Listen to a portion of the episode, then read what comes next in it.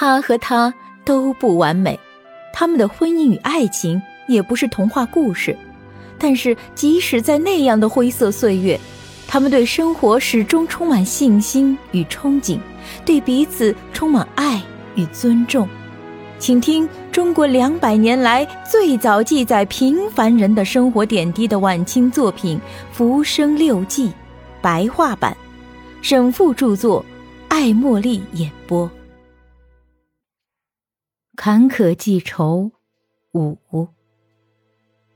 当时我面对孤灯一盏，举目无亲，两手空拳，寸心欲碎，此恨绵绵，绝无尽头。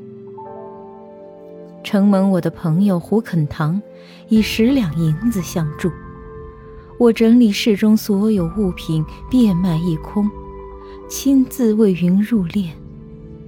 呜呼！云一个弱女子，却具有男子的襟怀见识。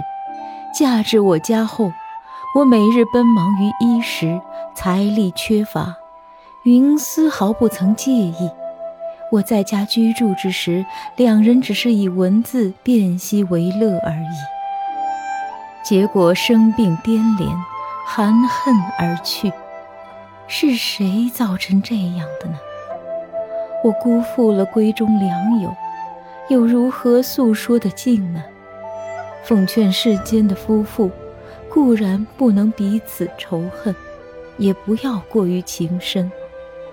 俗语所谓“恩爱夫妻不到头”，譬如我，可做前车之鉴呢。到了回撒之日。俗传此日亡人的魂魄必定随撒回家，所以房中的铺设和生前一样，而且需要在床上铺上亡人生前的旧衣，将旧鞋子放置床下，以等待亡人的魂魄归来观看。吴地相传把这称为收眼光，请道士做法事。先把亡人魂魄收到床上，再遣送归去，称为接省。韩江一带的民俗是在亡人的生前室内摆上酒肴，然后一家人都出门，称为毕省。因此有因为毕省而家中被盗的事情。云娘省妻，房东因之前和我们一同居住，而搬到外面回避去了。邻居嘱咐我摆上酒肴，然后避开。我则希望云的亡魂归来之时，见上一面。姑且随口答应着。我的同乡张宇们劝导我说：“因邪入邪，宁信其有，不敢尝试呀。”我说：“正因为信其有，之所以不避开，而于此等待。”正因为会有此事啊，张雨门说：“回撒之时，一旦犯撒，会对活着的人不利。夫人的魂魄即便回来了，但已经阴阳两隔。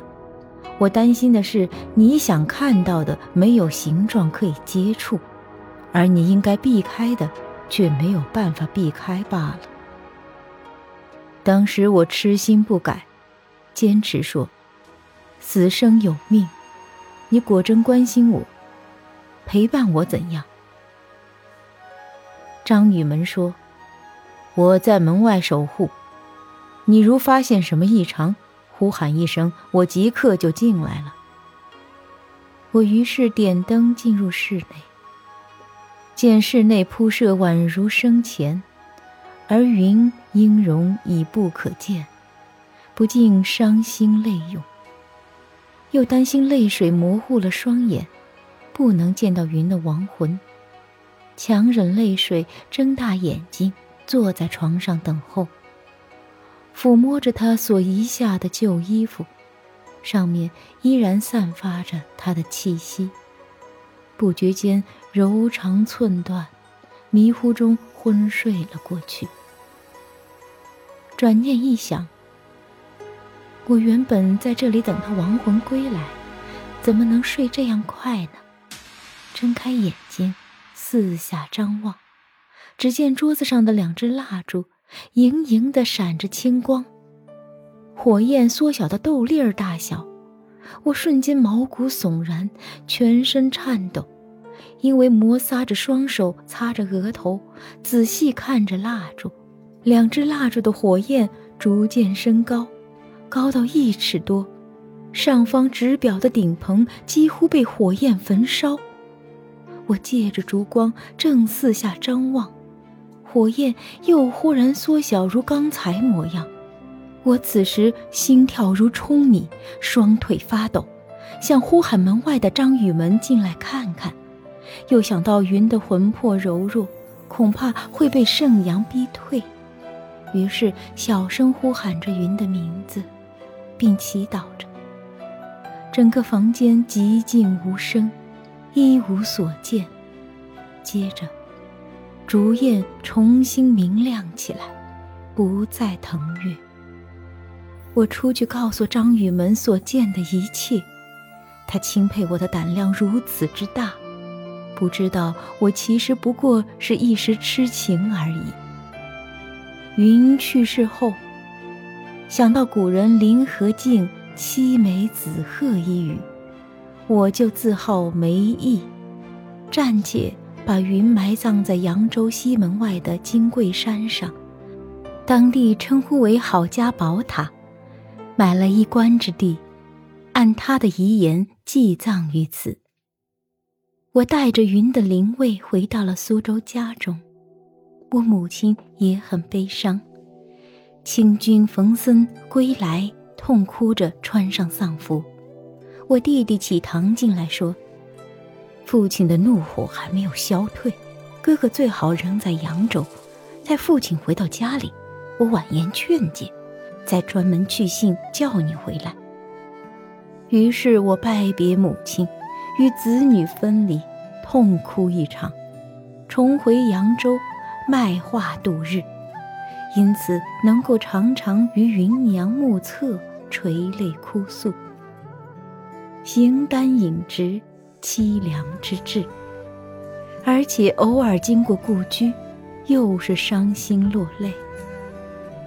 重阳之日，相邻的木冢之上草木皆黄，唯独云木之上的草木青葱。守坟的人说：“这是块好墓穴，所以地气旺啊。”我暗暗祈祷说：“秋风已冷，我尚穿着单衣。你如若有灵，庇佑我寻得一个职位，度过这个年尾，以等待家乡的消息。”不久，江东幕府的幕客张玉安先生要回浙江藏青，请我代替他的职位三个月。我才得以制备了御寒的物品，封好官印，出了官署。张雨门邀请我住在他家里，张雨门也以师管，度日艰难，和我商借，我便把剩余的二十两银子全部借给了他，并告诉他说：“这原是留给我亡妻迁葬苏州的费用。”一旦有了家乡的消息，你偿还给我就可以了。当年我便住在张雨门家里过年，早晚占卜，终无家乡音讯。到甲子年一八零四三月，我接到清军来信，知晓我父亲生了病，计划立即回苏州，又担心触犯了他的昔日怒火，正犹豫不决观望中。又接到清军来信，悲痛的获悉我父亲已经去世，顿感刺骨之痛，呼天莫及。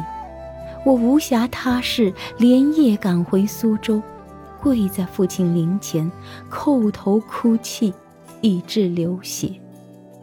呜呼！我父亲一生辛苦奔走于外，生了我这个不孝之子，既没在膝下承欢。又没有在他生病之时端药侍奉，不孝之罪名哪里逃得掉呢？我母亲见我痛哭，问：“你为什么今日才回来？”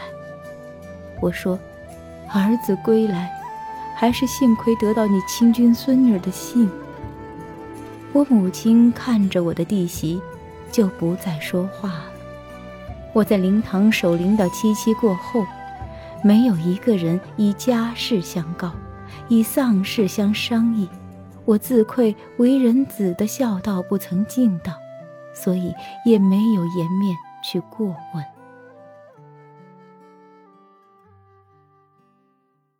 本集播讲到此结束，感谢您的订阅与收听。喜欢本作品就请关注主播艾茉莉，我们下集见。